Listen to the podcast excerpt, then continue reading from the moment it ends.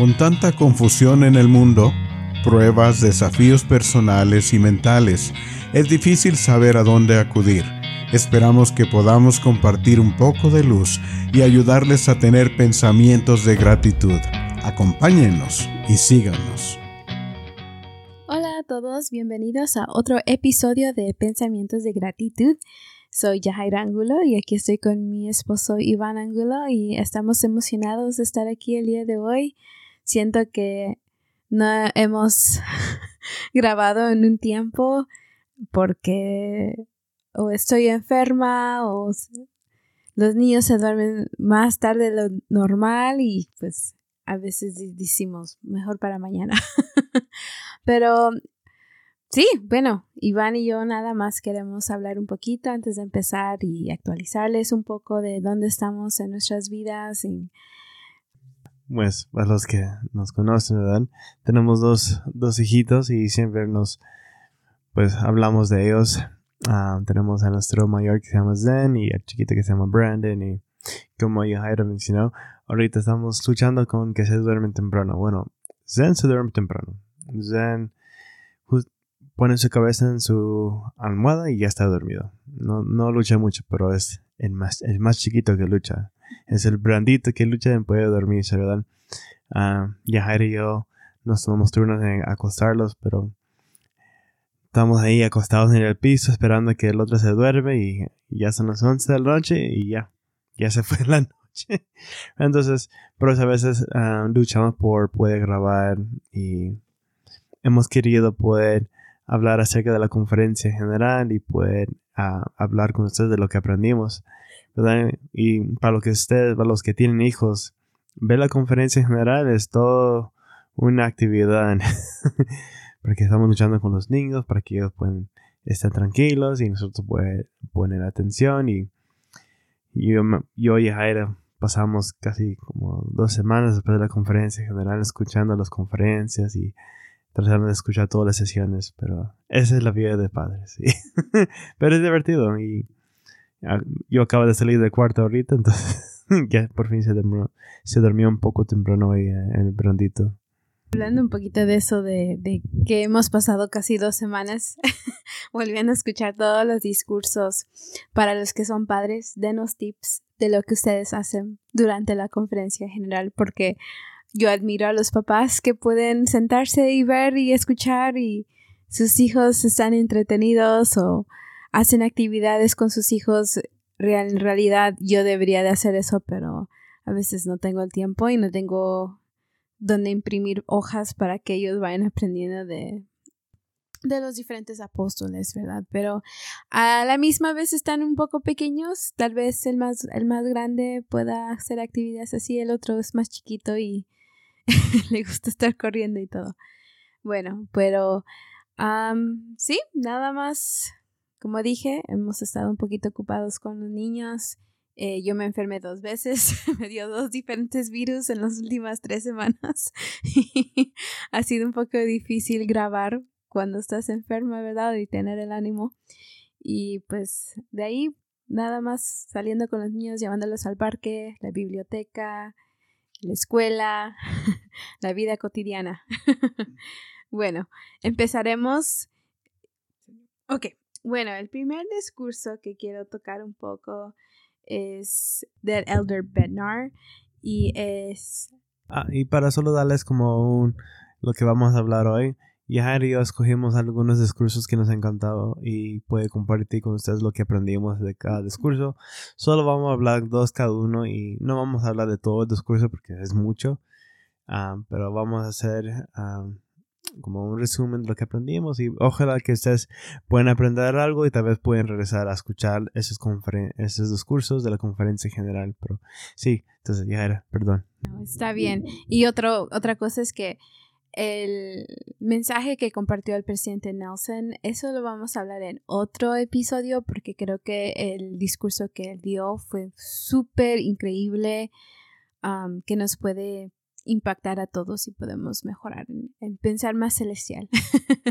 Pero sí, tocaremos ese, ese discurso en otro día. bueno, para empezar, escogí, bueno, no escogí, el que me impactó muchísimo el día sábado fue el de Elder Bernard, que se llama En la senda de su deber. Y me encantó este discurso porque siento que me sentí identificada mucho con, lo que él estuvo hablando acerca de, de, que a veces no necesita ser famoso, ¿verdad? No necesita ser visible para ser un discípulo de Jesucristo y para hacer un impacto a sus hijos y para ser miembros fieles de la iglesia. Ah, al principio él habló un poco de los pioneros, ¿verdad? De que habló de la última carreta de los pioneros que cruzaron las, que cruzaron las tierras para llegar a Utah. y habló de que estos últimos en la carreta, pues, eran los que estaban respirando todo el polvo de los demás que habían atravesado antes que ellos, que iban súper fatigos y, cansados del transcurso de, su, su camino hacia, hacia la tierra prometida, hasta Sion, que era aquí, ¿verdad? Y él se refirió mucho a las palabras del presidente Hunter y compartió una escritura que está en Alma 48 y 19 y 17. Y está hablando de Moroni, del capitán Moroni, que si han leído esa, historia es increíble. Pero también de Elamán, y dice, y aquí Elamán y sus hermanos no prestaban menor servicio al pueblo, de que, pueblo que Moroni el presidente Hunter continuó, en otras palabras, aunque el Amán no era tan famoso ni prominente como Moroni, prestaba un servicio equivalente, es decir, era tan servicial y útil como Moroni. Luego el presidente Hunter nos aconsejó a todos que no prestemos menor servicio. Él dijo, si piensan que la mayor parte de lo que hacen no los convierte en personas muy famosas, no se desanimen. La mayoría de las mejores personas que han vivido tampoco fueron muy famosas. Sirvan y crezcan, fiel y discretamente. Y me encantó porque el resto del discurso se enfocó en, en hablar de las diferentes personas miembros de la iglesia, cristianos que somos, ¿verdad? Que prestan servicio y, no necesariamente tienen que tener un llamamiento para hacerlo. Bueno, para dar unos ah, ejemplos que él compartió, dice, eh, la fresa en la senda de su deber escribe a cónyuges e hijos que apoyan a su compañero, padre o hijo que sirven en una posición de liderazgo en la iglesia restaurada del Señor.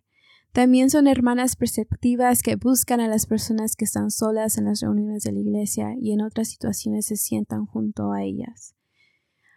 Personas que habiéndose apartado de Dios están humildemente volviendo a Él. Describe a personas rectas que ansían sujetarse al yugo con el Salvador mediante los convenios y ordenanzas autorizados de su Evangelio, pero que quizás no puedan hacerlo por factores ajenos a su control. Describe a los inspirados traductores e intérpretes de todo el mundo que sirven al Señor al ayudar a amigos y miembros al oír la plenitud del Evangelio en su propia lengua y en su propio idioma. Describe a fieles hombres y mujeres casados que honran su responsabilidad por convenios, por convenio de, de multiplicarse y henchir la tierra, y que son bendecidos con fortaleza y energía para luchar con sus hijos en las reuniones sacramentales. Describe a los miles y miles de líderes de guardería y maestros de la primaria que aman y enseñan a los niños de la iglesia cada día de reposo. Describe a los hijos dedicados que cuidan con ternura a sus padres mayores, a la madre desvelada que consuela al hijo asustado mientras vela como una leona en la puerta del hogar, a los miembros de la iglesia que llegan temprano y se quedan hasta tarde para poner y retirar las sillas, y a personas inspiradas que invitan a familias, a familiares, amigos y conocidos a venir y ver, venir y ayudar, y venir y quedarse. Las palabras del Elder Bernard dice, es descrito solo unos pocos ejemplos seleccionados de devotos discípulos de Jesucristo, que guardan convenios que como ustedes avanzan en la senda de su deber millones de otros ejemplos de santos de los últimos días que ofrecen sus almas enteras. A Dios se hallan en hogares centrados en Cristo y en unidades de la iglesia de todo el mundo. Y me gustaría tocar un poquito más bueno, los ejemplos, ¿verdad? Porque creo que uno de los episodios al principio, ¿verdad? hablamos de que como misioneros de barrio a veces nos sentimos un poco invisibles en, en, ver resultados del, del, esfuerzo que nosotros hacemos. A veces sentimos que no estamos haciendo nada y, y de repente pues alguien nos confiesa, oh hermanos, gracias por su apoyo o gracias por su ejemplo. Las personas que están ayudándonos en realmente lo que usted me dijo, el compartir el tiempo con usted ha impactado mucho mi vida. Y creo que todos como miembros nos hemos sentido así, a veces un poco invisibles. No somos famosos, ¿verdad? Pero cuando estamos al servicio de nuestro Padre Celestial, somos bendecidos tanto temporales, en cosas temporales como espirituales, como dice la escritura en Mosía 2.41. Y somos llenos de, de, una felicidad interminable. Y sé que cuando estamos prestando servicio y cuando más que todo, sobre todo, amamos a Jesucristo, nosotros nos vamos a esforzar por cumplir con nuestros convenios, pero también ser un amigo, invitar a otros a venir a Cristo, compartir su evangelio, claro, no vamos a ser perfectos, creo que siempre lo mencionamos, no somos perfectos, vamos a ver, van a haber momentos en que vamos a fallar o que tal vez digamos algo que no fue apropiado o cualquier cosa, ¿verdad? Como humanos caemos, pero tenemos la gran dicha de, tener la oportunidad de arrepentirnos por medio de, la expiación de Jesucristo. Y espero que tomen el tiempo de leer ese discurso porque fue tan hermoso realmente pensar en todos los diferentes miembros que están dentro de la iglesia. Todos tenemos situaciones diferentes, um, vidas um, que tienen sus propias pruebas y tribulaciones y si no nos hacemos amigos de los que nos rodean, nunca vamos a saber qué realmente están pasando en su vida. Y lo digo porque estaba hablando yo con una hermana el día de hoy y estábamos hablando un poquito de eso, de que a veces como miembros somos tan tenemos esa rutina de venir a la iglesia a saludar a todos, pero realmente no nos sentamos y no nos Ah, tomamos el tiempo de conocernos, de ser ese, ese oído a la persona que necesita ser escuchado, dar un abrazo cuando una persona está triste. Y no nunca lo vamos a saber si están tristes o no porque no conversamos. Pero podemos hacer un impacto no solo a los amigos que están aprendiendo del Evangelio, pero tener un impacto como hermanos y hermanas que somos dentro de la iglesia. Y realmente demostrar que nos amamos y que nos queremos y que podemos apoyarnos mutuamente para estar en la senda de los convenios. ¿Qué pensamientos tienes tú, Iván, de este discurso que escogí? bueno, hablando de, bueno, para mí parece que estamos hablando de esos héroes, ¿verdad? Que tal vez no son reconocidos en público, ¿verdad? Y para ser un discípulo de Jesucristo no, no lo hacemos por ganar ese fama, ¿verdad? O título, o por llegar a ser un obispo, llegar a ser un presidente de destaco, o ser presidente de misión, o, llegar a ser un apóstol, ¿verdad? Pero creo que cada uno de nosotros, nuestro, bueno, creo que para cada uno de nosotros debemos recordar las palabras del Señor Jesucristo cuando eh, estaba hablando con los sacerdotes, creo que eran los fariseos, y le preguntó cuál es el mayor mandamiento, ¿verdad? ¿Cuál es el gran mandamiento? Él dice, pues amar a Dios sobre todas las cosas y amar a tu prójimo. Y creo que esa es toda la ley, ¿verdad? Que puede nosotros a servir a otras personas, estamos sirviendo a Dios y obedeciendo ese mandamiento. Y, y no lo hacemos por, ¿cómo decir? Oh, que digan en la, en la iglesia, oh, la familia Angulo, el hermano Angulo, la hermana Angulo hace tal cosa, wow, son buenos miembros, ¿verdad? No, no buscamos eso, solo buscamos poder servir a Dios y guardar los convenios que hemos hecho. Claro, no vamos a ser perfectos y claro que nos encanta, nos gusta que nos digan, ah, wow, hermano, ustedes son buenos, ah, ah, son, sirven, sirven mucho, son buenos discípulos, son buenos miembros, ¿verdad? Claro es que nos gusta que nos digan eso, pero creo que al final lo más importante es poder bendecir a alguien, ser una bendición para alguien, ¿verdad? Y creo que, y tú puedes creo que estás de acuerdo, pero hay, muchas personas en nuestras vidas que tal vez ellos no lo saben y no voy a decir nombres, pero hay muchas personas que han sido una bendición para nosotros. Tal vez con una visita, una llamada, o nos traen comida de sorpresa, o no sé cómo están, extrañamos en la capilla, nos mandaron un mensaje, nos dieron una llamada, lo que sea. Esas acciones pequeñas para nosotros es, fue algo grande, algo que realmente necesitamos en ese momento. Y esos son los discípulos de Jesucristo. Ellos son realmente discípulos de Jesucristo que siguieron tal vez una inspiración del Espíritu, Santo para bendecir nuestras vidas, alegrar nuestros corazones, consolar nuestro espíritu, ¿verdad? Y creo que es lo que yo aprendí de ese discurso, que fue un discurso muy bueno y creo también para padres, y yo digo más que todo madres también, que a veces las madres se sienten solas cuando están en la capilla porque tienen que estar cuidando de sus hijos, ¿verdad? Y mis hijos son locos. Ellos están corriendo por todos lados. Hasta, creo que cuando fue el domingo pasado que estuvieron ellos durante el día de testimonio, ¿verdad? Estuvieron arriba, ahí corriendo de lado para lado, mientras que todos estaban dando testimonio. Yo ah, estaba sentado atrás y y estuvieron corriendo ahí arriba en las, en las sillas y estaba ahí, no, mis hijos. Y no sabía yo qué hacer. Y yo decía, soy un padre y estoy aquí escuchando los testimonios y mis hijos están corriendo. Y me imagino, yo no sé, tal vez la gente está diciendo, el hermano Gulo no cuida de sus hijos, qué, barbaridad, qué vergüenza. Pero no importa, yo no estoy por, yo no estoy por, por, ah, por ellos y yo me, yo me sorprendí que tú no te enojaste. Yo, estaba esperando que tú les gritaras. niños, siéntese. Bueno, hablando un poquito de eso es chistoso porque precisamente ese día domingo vino a mi mente las palabras de una amiga que me compartió lo que otra amiga le había confesado de que cuando tú, te, tú estás enfocado en tus hijos que están ruidosos, corriendo, te estás desenfocando en realmente el, significado de la sacramental, ¿verdad? De estar dando reverencia a Jesucristo, recordándole a Él su sacrificio, tomando la Santa Cena. Entonces eh, fue muy chistoso porque eso es lo que yo testifiqué, ¿verdad? De que ellos son el futuro de la iglesia, ellos van a ser los guerreros de Cristo, ellos van a ser los futuros misioneros.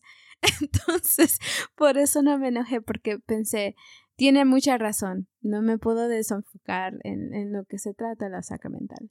Pero sí, sigamos con el próximo ah, discurso, Iván. Dale. Gracias, te lo agradezco. bueno, ah, como digo, vamos a estar aquí tratando de guardar, ah, seguir con el tiempo y no tratar de pasarnos de la hora. Y tenemos mucho de, lo que queríamos compartir con ustedes, porque la conferencia general estuvo pero súper genial, súper, súper bueno. Aprendí mucho. Ah, el discurso que yo quiero hablar es, se llama Las impresiones del espíritu por el Elder Gary E. Stevenson. Y cuando yo escuché este discurso, yo me quedé como, wow, en shock, como aprendí mucho. El Elder Gary Stevenson me abrió la mente, me, me, me confirmó muchas cosas con respecto del Espíritu Santo, ¿verdad? Ah, una de las cosas que aprendí y algo que me hizo recordar es que muchas veces jóvenes, ¿verdad? Que están creciendo, creciendo adentro de la iglesia, son criados como miembros de chiquito, ¿verdad? Como yo y Jaira.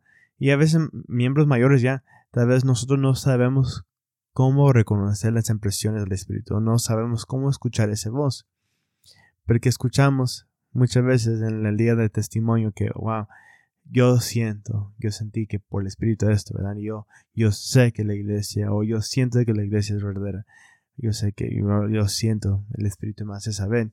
Y yo recuerdo cuando yo estaba chiquito escuchando testimonios en el día de en testimonio, que los hermanos y hermanas decían eso, que decían, yo siento, yo sé, ¿verdad? Yo sé que por el Espíritu me ha hecho saber. Y mi pregunta para mí fue, ¿cómo saben ellos? ¿Cómo puedo saber yo? ¿Cómo puedo sentir el Espíritu? ¿Cómo puedo reconocer que es el Espíritu? ¿verdad? y he tenido que yo aprender poder reconocer el Espíritu Santo en mi vida, poder reconocer las impresiones y, y en mi misión también luché mucho, pues seguir esas impresiones y tuve que aprender a reconocerlo. Y creo que este discurso es algo muy excelente para una persona que quiere saber cómo reconocer las impresiones del Espíritu, ¿verdad? Una de las cosas que él dice aquí que él básicamente que dice que la poder reconocer el espíritu y poder ejercer ese, ese don, porque cuando nosotros nos bautizamos, recibimos un don, que es el don del Espíritu Santo, poder utilizar eso es como hacer ejercicio. Se requiere mucho trabajo para poder ejercer ese don. Entonces voy a leer este aquí, lo que él dice. Asimismo, he observado que hay una curva de aprendizaje con los dones espirituales. Para ejercerlo se requiere ejercicio espiritual. Tener la guía del Espíritu Santo en su vida requiere trabajo espiritual. Esto incluye la oración ferviente y el estudio constante de las Escrituras. También incluye guardar sus convenios y los mandamientos de Dios. Incluye participar dignamente de la Santa Cena cada semana. Entonces me puse a pensar, wow, pues, ¿quién ha sido perfecto, perfecto en poder leer, las escrituras o orar, verdad? O a veces no participamos dignamente de la Santa Cena, o a veces fallamos en tomar la Santa Cena, ¿verdad? O a veces fallamos en guardar los mandamientos y arrepentirnos rápido, así rápido, ¿verdad? Entonces nadie es perfecto. No, hay nadie que me pueda decir o me pueda mandar un mensaje que es, es perfecto, ¿verdad? Entonces, voy a ser, honesto. Yo estoy tratando de bajar de peso, estoy tratando de hacer ejercicio, pero fallo. voy unas semanas haciendo ejercicio y después dejo de hacer, ¿verdad? Y esto para bajar y ponerlo así como en, forma física requiere mucho trabajo. Igual, poder ejercer el don del Espíritu Santo y poder tener la guía del Espíritu en nuestras, vidas requiere un esfuerzo constante, trabajo constante, ¿verdad? Significa leer las escrituras. Y no significa, yo creo cuando la persona escucha, ay, que leer escrituras, eh, piensa que hay que estudiar una hora, tomando notas, apuntes o lo que sea literalmente pueden abrir las escrituras, leer un versículo, dos versículos, cinco minutos, dos minutos, pueden escucharlo, pero lo que importa es el esfuerzo y que nuestro espíritu sea nutrido. Eso, eso es algo, requiere esfuerzo. Y muchas veces los jóvenes no sabemos que requiere esfuerzo, requiere que constantemente estamos tratando de buscar ese guía. Esa es una cosa que aprendí, ¿verdad? Eh, eh, el Gary Stevenson ah, luego um, va y creo que él habla acerca de lo, bueno, él hace la pregunta de cuán importante es ese don, refiriéndose al don del Espíritu Santo, ¿verdad? Él dice, el presidente Russell Nelson respondió a esa pregunta de modo categórico cuando afirmó que en los días futuros no será posible sobrevivir espiritualmente sin la influencia guiadora, orientadora, consoladora y constante del Espíritu Santo. Y hermanos y hermanas, yo les puedo testificar que esto es cierto, es, es muy cierto, ¿verdad? Estamos en los últimos días, ¿verdad? Ya no podemos decir, ah, los últimos días ya serán cuando mis hijos están mayores, ¿verdad? Yo pensaba, un, yo hablaba, le dije a Jaira, yo pensé que los últimos días iban a ser cuando ya estaba viejo y, y mis hijos están grandes, ¿verdad? No, ya estamos viendo estos días, ¿verdad? Cuando escuchamos que va a haber guerras y rumores de guerras y desastres naturales, ya está pasando. Si, si prenden el tele o escuchan las noticias, hay guerras en el mundo. Hay desastres naturales que están pasando en Hawái, ¿verdad? El, volcán que explotó ya, ¿verdad? Entonces, hoy en día, como que nunca necesitamos la guía del Espíritu necesitamos ser nutridos, necesitamos comenzar a aprender a ejercer ese don. Porque si no, vamos a ser engañados por Satanás, ¿verdad? Hay, muchas voces, hay muchas opiniones, hay mucha información. Y el Espíritu Santo será el que nos enseñará y nos, guiará para saber qué es lo correcto. Y si no tenemos esa guía, pues, vamos a ser influidos por doctrinas de por donde sea, ¿verdad?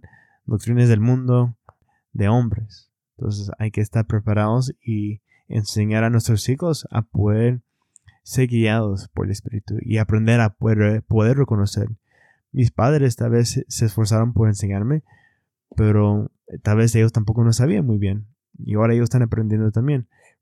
¿Y ahora qué piensas tú acerca de lo que dijo el presidente Nelson, que en los días futuros vamos a necesitar ese guía espiritual? ¿Qué piensas tú? Pues creo que ya mencionaste un poco de eso, ¿verdad? Que ya estamos viendo muchas cosas. Estamos en la última dispensación. Estamos en el tiempo de la restauración. todavía hay muchas cosas que, que nos falta aprender y que nos falta aplicar para poder estar preparados para la venida de Cristo. Y bueno, uno como adulto tiene la responsabilidad como, como dice ahí en el discurso, ¿verdad? De, hacer nuestra parte, de aprender, de estudiar las escrituras, de, de, estudiar las palabras de los profetas videntes y apóstoles, porque yo me quedé pensando lo mismo, ¿verdad? ¿Cómo, cómo puedo reconocer el Espíritu? Yo no sabía. Yo tenía que, yo, fue hasta la misión, hasta la misión fui que yo aprendí porque tuve que estudiar y es algo que me encanta de la iglesia. Tenemos la aplicación de la iglesia, la, la, página de la iglesia, que hay tantos recursos, tantos libros. Si tú solo pones una sola palabra como Espíritu Santo, te va a dar un montón de resultados de discursos, de escrituras, de todo es, de, de, qué significa. Ah, hay tantas referencias y estoy tan agradecida de eso porque por medio de, del estudio personal he podido aprender cómo el Espíritu Santo me habla a mí, cómo reconocerlo, cómo escucharlo. Em, y él es muy claro conmigo. Iván es testigo de que a veces a mí me entra una, un pensamiento y le digo, ¿sabes qué? Siento que tenemos que hacer esto.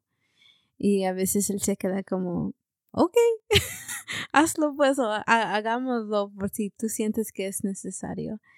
Y creo que es tan importante poder conocer de él tanto como Jesucristo también, porque pues fue fue un don que él nos dejó para esta vida terrenal que pues como vamos a hablar, vamos a pasar tantas cosas en esta vida y necesitamos un compañero y si no estamos preparados no lo vamos a poder reconocer y, y nos vamos a sentir mucho más solos que debemos ser.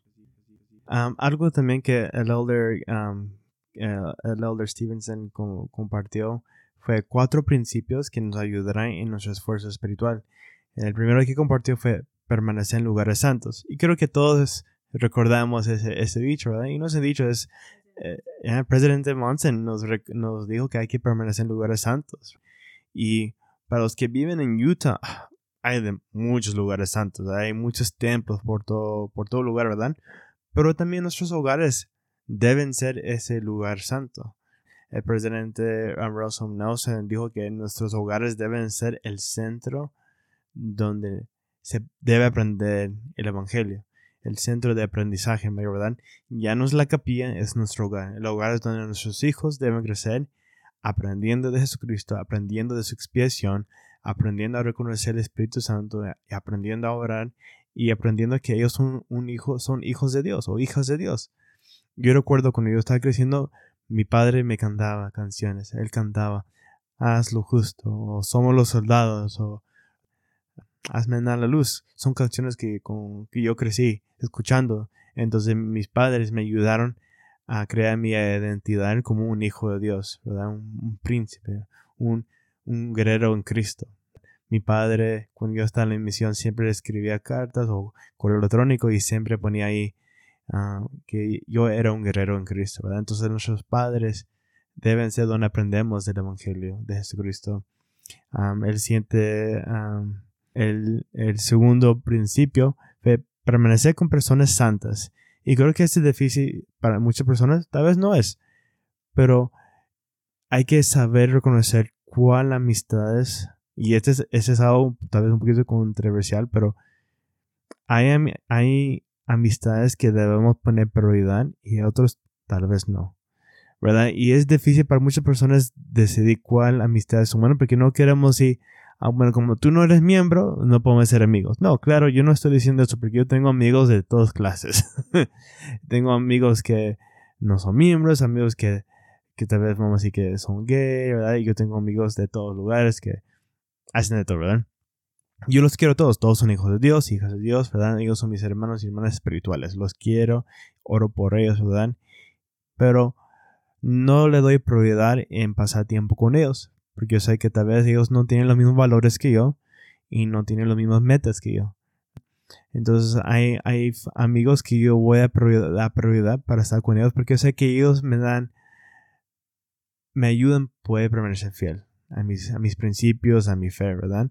Y otros que tal vez no. Y no sé que son malos, no son malos, no son malos. Y eso es algo que una persona va a tener que tomar la decisión en saber, reconocer y decir, bueno, pasé tiempo contigo que tú tomas mucho, mm, tal vez no es muy bueno. Podemos juntarnos de vez en cuando, pero no siempre. Hay, hay que tener límites, hay que poner lo que es, en inglés son boundaries, no sé cómo dicen en español, límites, ¿verdad? O límites, boundaries, ¿verdad? Um, y esto es para nuestro bien, para nuestro bien espiritual. Hay personas que sí nos, nos y hay otros que nos harán caer. Y como les digo, les repito otra vez, no son malas personas, pero tal vez no te ayudarán a llegar al donde tú quieres llegar. Son amigos, lo puedes querer, puedes pasar tiempo con ellos, pero hay que dar prioridad a las personas que realmente van a ayudar, a ayudarte a permanecer fiel a tus convenios. Hay amigos tal vez te van a invitar a tomar o a, ir a, a un bar y eh, como cada quien toma la decisión para su propio bien, ¿verdad? Y a ver, ¿quieres decir algo con respecto a eso? Bueno, aparte de esas cosas, tómenlo con mucho amor, please. Pero también hay personas que no son malas, pero pueden ser un poco pesimistas, negativos o que se quejan mucho ¿verdad? Y es, es poder saber tomar un límite y decir, ok, mira, yo sé que estás pasando por un momento difícil o tal vez te cuesta ver algo en una manera muy positiva, pero no me está ayudando a mí. Eh, eh, y lo digo en el estado mental, porque, bueno, no voy a hacer esto como en general. Yo creo que todos en algún momento vamos a pasar por una época de depresión o de ansiedad y te tienes que proteger tú mismo también de tu estado mental, porque yo recuerdo que cuando yo estaba pasando por mi depresión, me costaba mucho estar con personas que se quejaban constantemente o, que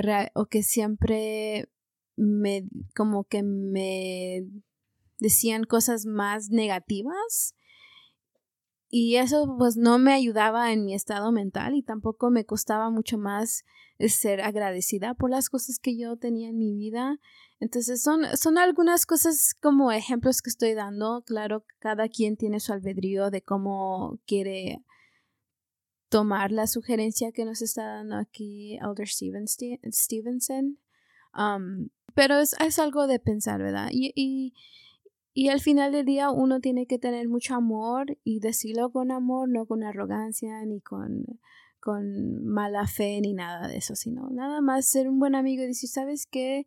Ahorita no puedo o si quieres hablamos otro día o, encontrar maneras de, aún demostrar amor y demostrar que aún quieres ser amigo de esa persona, pero como dijo Iván, a veces tenemos que dar prioridad a otras personas que, que personas que no te están ayudando en, en, tu, en tu progreso personal. El tercero fue testificar de verdades santas, ¿verdad? Y por eso me encantan los días de testimonio ayuno, cuando las personas suben a dar su testimonio sincero de Cristo, uno realmente puede sentir que el, salón sacramental se está llenando del Espíritu, que el Espíritu le, le gusta estar ahí donde se está testificando de la verdad. Y el cuarto fue escuchar al Espíritu Santo. Y creo que eso es muy importante. Cuando no escuchamos al Espíritu Santo, como que el Espíritu se ofenda y poco a poco el Espíritu deje de hablar. Entonces es muy importante que nosotros escuchamos esos susurros del Espíritu cuando, como Harry dijo, cuando algo viene en tu mente, como decía, visita a esta persona o llama a esta persona, hazlo. Porque ese es el Espíritu que está tratando de hablar contigo, invitándote a hacer algo que será para tu bien y bien de alguien más. ¿verdad? Ahora, para terminar, para seguir con el siguiente tema, fue algo que me gustó lo que él mencionó. Y esto no fue un principio, pero fue algo que también ah, que tocó un poquito con respecto a, poder seguir. son como palabras de advertencia que tiene que estar como, como que tiene que referirse o tratar de cómo reconocer, el, reconocer el Espíritu. Y me gustó lo que él dijo. Dice, utilicen su propio buen juicio. A veces queremos ser guiados por el Espíritu en todas las cosas. Sin embargo, a menudo el Señor desea que utilicemos la inteligencia que Dios nos ha dado y que actuemos en consonancia con nuestro mejor entendimiento. El presidente Dallin H. Oaks enseñó, el deseo que el Señor nos guíe es un punto fuerte, pero debe ir unido a la comprensión de que nuestro Padre Celestial deja muchas de las decisiones a nuestro criterio personal. Las personas que tratan de descargar en el Señor la, la responsabilidad de decidir y suplican revelación en toda decisión que toman, pronto, pronto encontrarán circunstancias en las que oran para pedir guía y no la reciben. Debemos estudiar el asunto en nuestra mente. Luego debemos orar pidiendo guía y si la recibimos, tomar las medidas necesarias, medidas necesarias para seguirla. Si no la recibimos, debemos actuar basándonos en nuestro buen discernimiento. Y creo que yo fue así al principio, yo quería saber la verdad, que orar. Oraba para ayúdame a saber si la iglesia es verdadera, quiero saber si el libro de Mormón es verdadero, ayúdame a saber y no estudiaba el libro de Mormón, no lo leía. Y muchas veces hacemos eso. O yo recuerdo en la misión, yo, yo hacía esto a los, investigadores, decía, ustedes tienen que orar para saber si el libro de Mormón es verdadero, ¿verdad? Y muchas veces ellos lo hacían, pero no oraban. Y ya preguntaste, pero no pregunté ellos si realmente ellos estudiaban el libro de Mormón, si realmente, ah, realmente tuvieron, ah, tomaron tiempo para meditar en su mente respecto con todas las cosas que ellos aprendieron y tal vez si ellos lo compararon con su Biblia. Y es muy importante, eh, el libro de Mormón final, en el capítulo 10 de Moroni, dice ahí que hay que primero leer, después meditar, después orar al Padre Celestial. No dice orar al Padre Celestial, después leer, dice leen, estudien su mente y luego pregunta al Padre Celestial y ya por medio del Espíritu sabrás. Y creo que todos queremos recibir una respuesta y un guía del Padre Celestial, revelación, sin hacer nuestra parte. Y para poder realmente recibir guía, a veces hay que tomar ese riesgo, tomar las decisiones, ¿verdad? De nuestro, de nuestro propio buen discernimiento. Ve todos los, vamos a decir, los facts, ve todos los, los, los facts, ¿cómo se dice? Las, I don't know, no sé cómo se dice. Ve todo lo que, estudialo bien, ¿verdad? Estudia el asunto bien y tomar una decisión de, nuestra propia lógica. Y ya si el Padre Celestial nos ayudará y nos, guiará, ojalá, ¿verdad? Y a veces cuando estamos moviéndonos, ahí es donde el Padre Celestial dice, mm, tal vez no debes hacerlo. Ahí donde el Espíritu viene, tal vez haz esto mejor. Pero ya en ese momento, cuando ya nos estamos moviendo, ya hemos tomado una decisión donde el Espíritu viene y nos dicen, no, aquí mejor. Y a veces viene Mm, más temprano, ¿verdad? Pero eso es lo que yo quería compartir con ustedes, Yajaira. No sé, ya sé que tienes otro, discurso. Como les dije, yo estoy súper emocionado por compartir. He, aprendido mucho. Y ese discurso les recomiendo que vayan a estudiar si quieren aprender más acerca de cómo reconocer el espíritu. Gracias. El siguiente que me gustó fue por el elder Quentin L. Cook y se llama Ser los pacíficos discípulos de, de Cristo. Y me encanta este porque pueden leerlo junto con Ser pacificadores con el ah, discurso que dio el presidente Russell M. Nelson. Pero dice, testifico que los pacíficos discípulos de Cristo hallarán paz personal en esta vida y en una reunión gloriosa en, los cielos, en el cielo. Y para dar un poco de resumen del discurso, el elder Quentin Cook habla de que como discípulos de Jesucristo vamos a pasar por pruebas, tribulaciones, enfermedades, vamos a experimentar tener la pérdida de nuestros seres queridos y amigos y es algo que todos vamos a pasar en esta vida terrenal. Pero como pacíficos discípulos de Cristo tenemos tenemos la gran oportunidad de tener el conocimiento del Evangelio de Jesucristo, de su expiación. Él sufrió todo por nosotros. Él ya pasó por todos los dolores y enfermedades, todos los sentimientos que sentimos cuando estamos pasando por esos momentos, Él ya lo pasó. Y no estamos solos. Y también tenemos la gran oportunidad de tener el conocimiento del plan de salvación y saber que, que esta vida es de aprendizaje, es, una vida en la cual vamos a sentir gozo, pero también sentir eh, tristeza y dice, al principio también me encanta que tocó un poco de, de, cómo vamos a pasar diferentes pruebas con otras personas. Dice, vivimos en una época en la que los pacíficos discípulos de Cristo enfrentan retos singulares. Quienes creen en Jesucristo y testifican de Él y lo adoran con humildad siempre han enfrentado muchas enfrentado pruebas, tribulación y adversidades. Y Ah, más adelante dice, las escrituras son claras, muchos sucumbirán a una actitud de comer, beber y divertirse porque mañana morirán. Otros incrédulos se retiran a enclaves sombrios con otros como ellos que abogan por la última novedad y las filosofías de los hombres. No saben dónde hallar la verdad. Los pacíficos, los pacíficos discípulos de Cristo no siguen ninguna de esas sendas. Somos miembros afectuosos e involucrados en las comunidades donde vivimos. Amamos, compartimos e invitamos a todos los hijos de Dios a seguir las enseñanzas de Cristo. Seguimos el consejo de nuestro amado profeta, el presidente Nelson. Elegimos ser pacificadores, ahora y siempre. Este enfoque inspirado es coherente tanto con las escrituras como la dirección profética.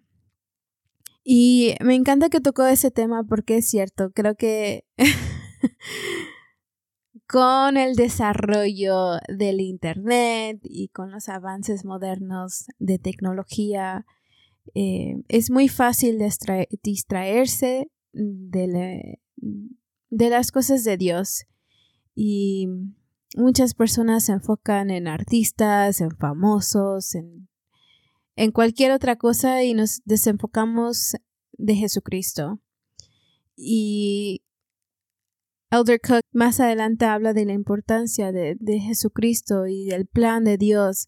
Él es central en, en este plan. Él es central en nuestras vidas, debe ser central en nuestras vidas, debe ser central en nuestros testimonios, debe ser central en la iglesia. Esta es su iglesia, somos sus hijos, somos sus hermanos, ¿verdad? Él hizo el, sacrificio mayor que cualquier otra persona en el mundo. Él, tenía la capacidad de, de, hacerlo. Nosotros como hombres naturales y mujeres naturales no tenemos la capacidad de hacer un sacrificio infinito como el que hizo él. toca la importancia o la pregunta ¿por qué ¿por qué nosotros pasamos o por qué permite Dios que cosas malas sucedan a, las personas buenas y más que todo a, personas que están siguiendo a Jesucristo? Y dice, con frecuencia se pregunta a los líderes de la iglesia, ¿por qué un Dios justo permite que sucedan cosas malas, en especial a las personas buenas? ¿Y por qué aquellos que son justos y están al servicio del Señor no son inmunes a esas tragedias? Aunque no tenemos todas las respuestas, conocemos principios importantes que nos permiten afrontar las pruebas, la tribulación y las adversidades con fe y confianza en que cada uno de nosotros lo aguarda en un futuro mejor. ¿Qué mejor ejemplo en las escrituras en cuanto a tener tribulaciones que las palabras del Señor a José Smith, el profeta, cuando él se hallaba preso en la cárcel del Liberty? Dice el Señor declaró en parte, Sí, las puertas mismas del infierno se abren de par en par para tragarte. Entiende, hijo mío, que todas estas cosas te servirán de experiencia y serán para tu bien. El Hijo del Hombre ha descendido debajo de todo ello. ¿Eres tú mayor que Él? No temas lo que puede hacer el hombre porque Dios estará contigo para siempre jamás. Esa escritura es muy fuerte. Um, y esa escritura yo la he leído cuando más la necesitaba. Porque creo que lo dije en el episodio anterior. Yo soy una persona que en inglés se llama people pleaser. Complazco mucho a las personas. Eh, se, me es se me es muy difícil decir no. y me siento mal cuando digo no o me siento mal cuando digo algo que sé que va a incomodar a la otra persona. Y esa escritura siempre viene a mi mente y siempre que he abrido, he, abrido mis escrituras para leer cómo confortarme, me aparece, no temas lo que puede hacer el hombre porque Dios estará contigo para siempre jamás. Básicamente, no debo temerle al hombre natural, no debo temerle al hombre. Él no es más que Dios, Él no es más que Jesucristo. Sí, y adelante él comparte la escritura que se encuentra en Alma 7 de, del sacrificio expiratorio de Jesucristo, ¿verdad? Como mencioné al principio de, hablar de este discurso, de que se enfocó tanto Elder Cook de Jesucristo. Y creo que hubo otro discurso en, en que tocaron el tema de, de que debemos de testificar de Jesucristo, de hablar de Él más, porque esta es su iglesia, esto es su evangelio. Y sobre todo, Él es el que nos ayuda cuando nos caemos. Y me encanta, Iván sabe, mi pintura favorita o la historia favorita que yo tengo del Nuevo Testamento es cuando Pedro sale del bote porque Jesucristo le dice, ven a mí, no vas a, no te vas a hundir, ven, sal, camina. Y él baja toma unos pasos en el agua y dice, oh, wow, puedo caminar en el agua, tengo fe en Jesucristo. ¿Y qué pasó? ¿Qué pasó con Pedro? ¿Qué pasa con todos nosotros? ¿Qué pasa con Yahaira cuando algo malo pasa? desenfocamos nuestra vista de Jesucristo y nos empezamos a hundir. Empezamos a ver las tormentas, las aguas alteradas de la tormenta, las nubes oscuras. Y nos desenfocamos que Jesucristo está extendiendo su mano hacia nosotros, siempre. Y esa historia me encanta y, estoy tan agradecida de este discurso del presidente, de Elder Cook, porque realmente nos consuela saber que todos estamos pasando por lo mismo, ¿verdad? Nuestra trayectoria en la Tierra va a ser muy diferente, las experiencias que vamos a tener van a ser diferentes de otras personas, pero no estamos solos. Tenemos el Evangelio, tenemos a Jesucristo sobre todo y su expiación que nos cubre a cada uno de nosotros desde desde Adán y Eva hasta las personas que van a venir después de nosotros. Su expiación es tan infinita. Y para terminar, nada más voy a leer esta escritura en alma porque creo que toda la necesitamos. y dice, Dice, Alma 7:12, dice, y tomará sobre sí la muerte para soltar las ligaduras de la muerte que sujetan a su pueblo, y sus debilidades tomará él sobre sí, porque son sus entrañas se llenan de misericordia según la carne, a fin de que según la carne se va cómo socorrer a los de su pueblo, de acuerdo con las debilidades de ellos. Entonces, la expiación de Jesucristo sabe, sabe cómo socorrernos a cada uno de nosotros individualmente, sea físicamente, sea espiritualmente, sea mentalmente, en cualquier forma que nosotros no necesitamos a Él, Él va a estar ahí. Y hay que ser pacíficos, discípulos de Jesucristo, tener ser fieles, tener fe, tener confianza que no importa lo que venga en nuestras vidas, vamos a poder sobrellevarlas. Gracias por compartir ese, ese discurso. Estuvo muy bueno y quiero agradecerles a todos por estar aquí con nosotros, escuchándonos y ya no estamos acabando el, tiempo, pero quería terminar compartiendo con ustedes um, el discurso por Elder Valerie V. Corden de los 70 que se llama Lecciones Divinas sobre la crianza de los hijos. Y ese fue uno que escuché varias veces y fue como, como dicen los hondureños, un machete. Ese fue puro machete para mí. Me dio, el elder sí dio duro este, con ese discurso, porque como padres no hay un padre perfecto. Y cada quien tiene su estilo de cómo criar a sus hijos. Mis padres tuvieron su estilo, yo tengo mi propio estilo, ¿verdad? Y tiene su propio estilo.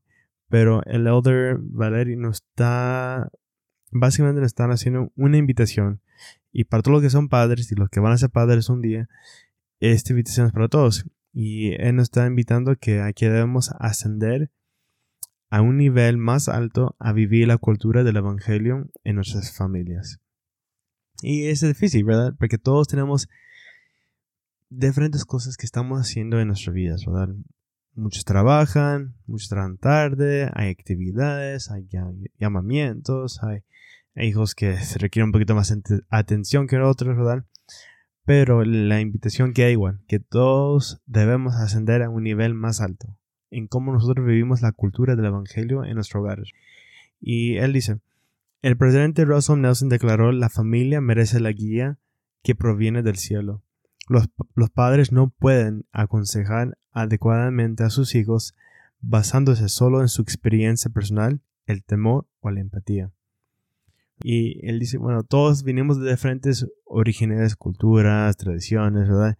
Pero eso, esas cosas son insuficientes.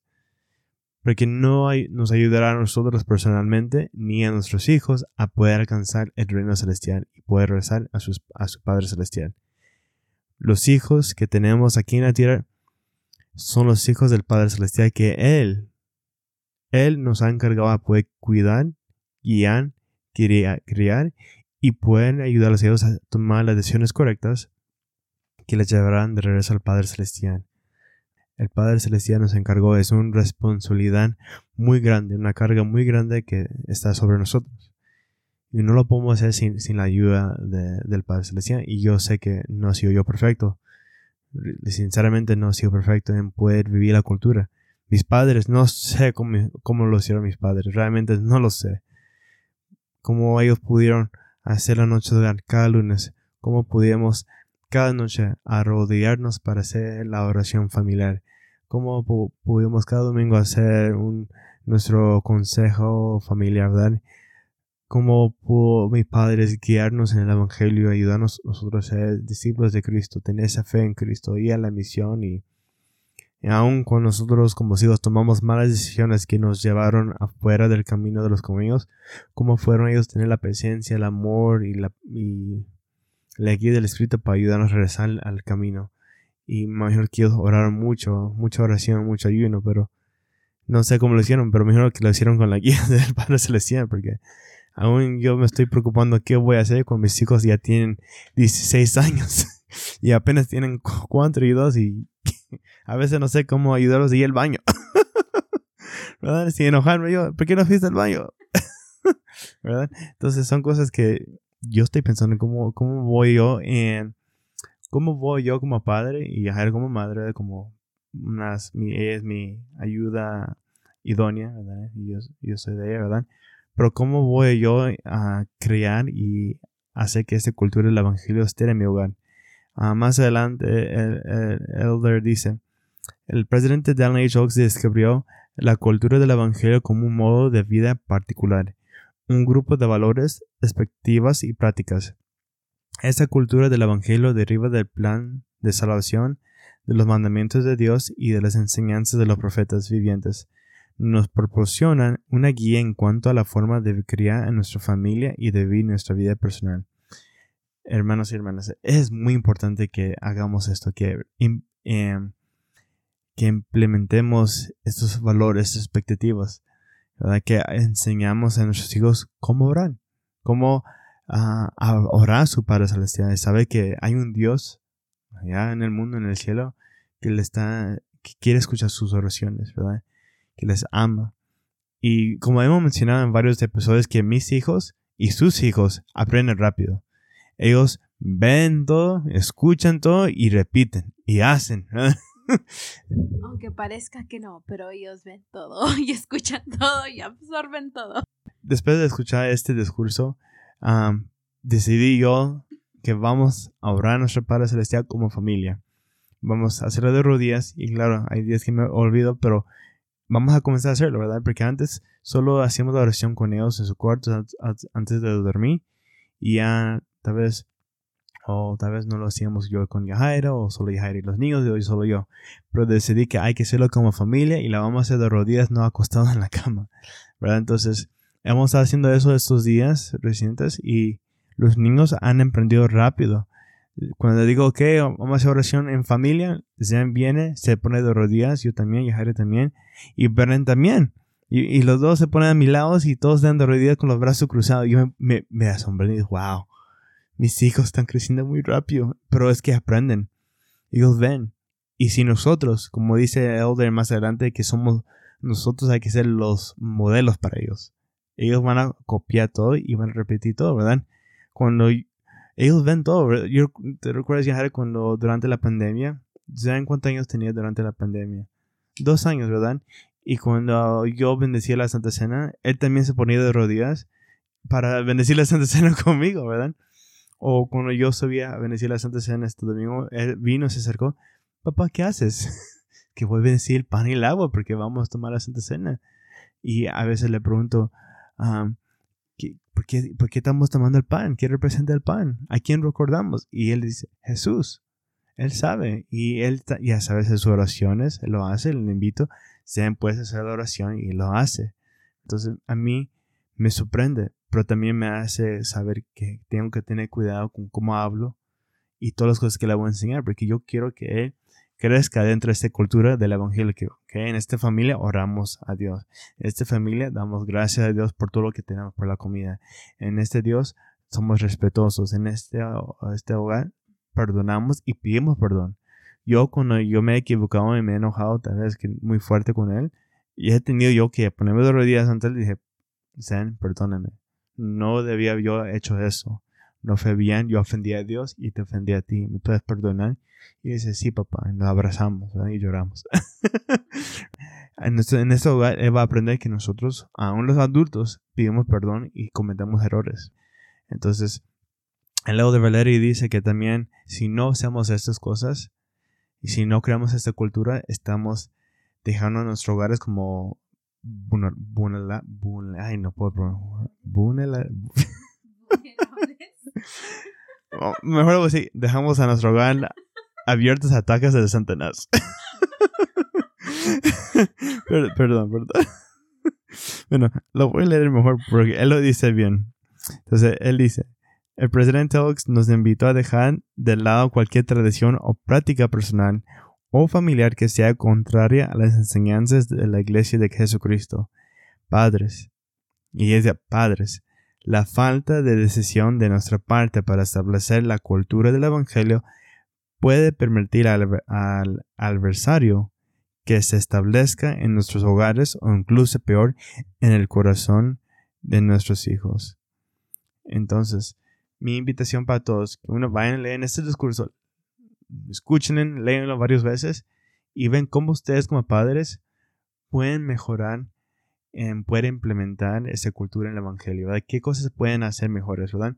Y no tiene que ser cambios grandes, no tiene que ser, ok, vamos a leer las escrituras 20 minutos, vamos a hacer oraciones día, noche, todo, levantarnos temprano, ¿verdad? No, no, no, no tiene que ser cambios grandes, pero comienza con algo pequeño, ¿verdad? Porque ahorita hay una cosa a la vez y no tiene que ser un cambio grande, tiene que ser algo chiquito que pueden comenzar a ser diferente, ¿verdad? Por ejemplo, Ahorita nosotros como familia tal vez no estamos leyendo las escrituras perfectamente todos los días. Pero yo tomé la decisión que vamos por lo menos comenzar orando todos los días en familia de rodillas. Ese fue un cambio que yo decidí que vamos a hacer. Y ya poquito a poquito, cuando ya se establece ese, ese, digamos así, esa expectativa, ese, esa ah, práctica, ya tal vez me voy a enfocar en, en las escrituras todos los días con mi familia, ¿verdad? Entonces, poquito a poquito, pero vayan comenzando a ver qué, cómo ustedes pueden implementar la cultura del Evangelio de Jesucristo en sus vidas. Y que Jesucristo y su expiación sea la fundación en su hogar, ¿verdad? Como dice el alemán, que fundamos nuestro hogar o nuestra fe, nuestras vidas en Jesucristo. Porque cuando viene Satanás y sus, sus dardos del infierno, no vamos a ser tumbados, ¿verdad? Entonces, yo les testifico que esto es verdad, que los líderes que tenemos hoy en día, los apóstoles, los setentas y nuestro querido presidente Russell Nelson, nos están invitando a hacer y pensar de una manera celestial, ¿verdad? Que tenemos en nuestra mente el fin que es regresar con nuestro Padre Celestial y con nuestro Señor Jesucristo en su reino celestial. ¿Verdad? Y bueno, esas son las palabras que quería compartir con ustedes y gracias a ustedes por escucharnos. Y ojalá que ustedes pudieran aprender algo porque nosotros aprendimos mucho muchísimo. Y si les gustó este episodio, por favor vayan y, comparten este, este podcast. Estamos en YouTube. Tenemos canal de YouTube para ustedes que tal vez usan YouTube más. Eh, los videos están ahí, los episodios. estamos en Spotify, estamos en Apple Podcasts. Vayan y por favor compartan para que podamos inundar el mundo con el Evangelio de Jesucristo, ¿verdad? Y para que todos puedan aprender. Y como les dije, gracias otra vez por escucharnos y estamos muy agradecidos y esperamos que podamos llenar su vida de más luz y, más paz y pues que puedan aprender con nosotros. Gracias y pues nos, nos despedimos. Buenas noches.